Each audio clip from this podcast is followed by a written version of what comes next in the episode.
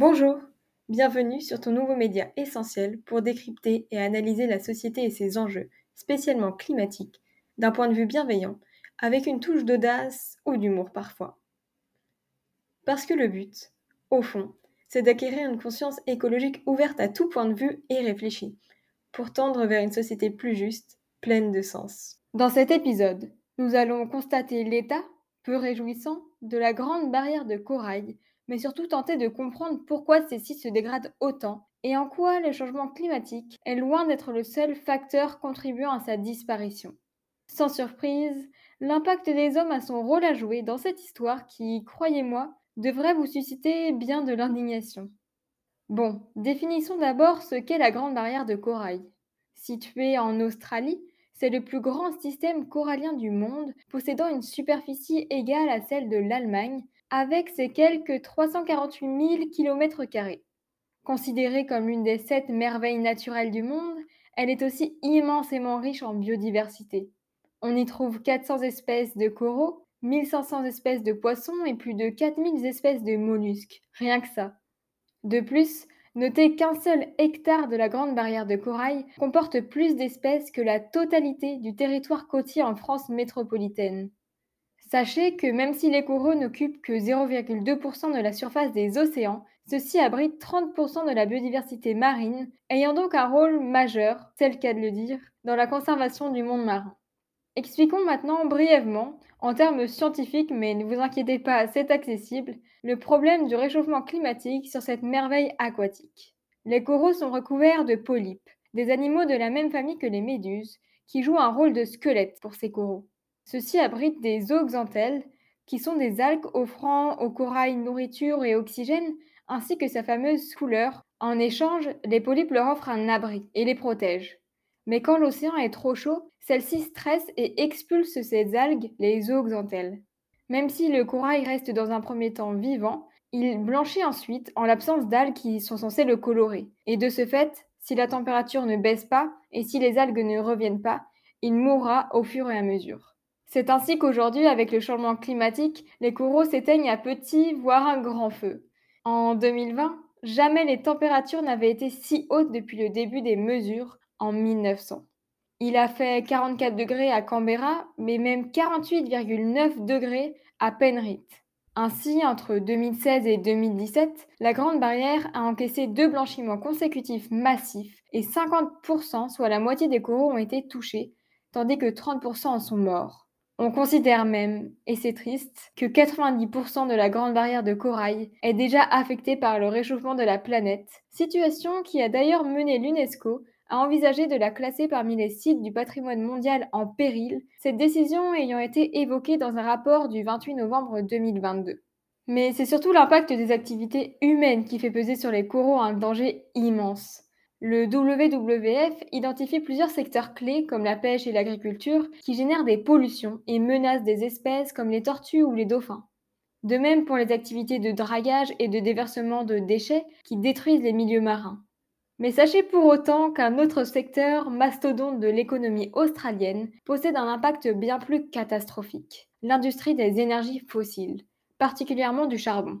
En fait, le pays se place en cinquième position des plus grands exportateurs du monde de charbon, qui est dans le même temps la principale source d'émissions de CO2 sur la planète, devant le pétrole et le gaz naturel.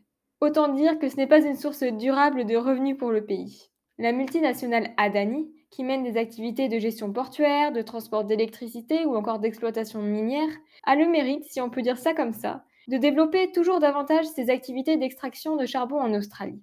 La compagnie détient le port d'Abbot Point, d'où 50 millions de tonnes de charbon sont expédiées par heure. Là-bas, il est possible de stocker simultanément 2 millions de tonnes de charbon, soit l'équivalent de 237 fois le poids de la tour Eiffel. Cette industrie décime tout simplement les écosystèmes, c'est clair. Tandis que les navires transpercent la grande barrière de corail, la pollution qu'ils génèrent est majeure, et le risque d'accident ou d'échouement que font planer ces activités sont extrêmement dangereuses pour l'environnement et même les espèces animales qui y vivent. Par exemple avec le risque de collision avec des baleines. D'ailleurs, en parlant de désastre écologique, en 2019, des marécages abritant des espèces protégées étaient devenus tout simplement noirs à cause des pluies diluviennes qui avaient fait déborder le port de l'entreprise Adani. Une preuve concrète du danger que représente l'industrie du charbon. En fait, le point de vue des politiciens et de la population est complexe dans ce pays. L'ancien Premier ministre Scott Morrison, fervent conservateur et climato-sceptique avéré, niait de fond en comble l'impact humain dans le changement climatique et supportait même publiquement l'industrie minière, fière de la croissance économique florissante de son pays. Il a contribué à l'accélération des désastres écologiques en Australie durant son mandat, notamment les incendies dont nous avons toutes et tous les images terribles en tête, des animaux morts ou blessés, mais surtout des arbres décimés. De ce fait, l'élection d'Anthony Albanese au poste de Premier ministre en mai 2022 était source d'espoir immense pour les défenseurs de l'environnement.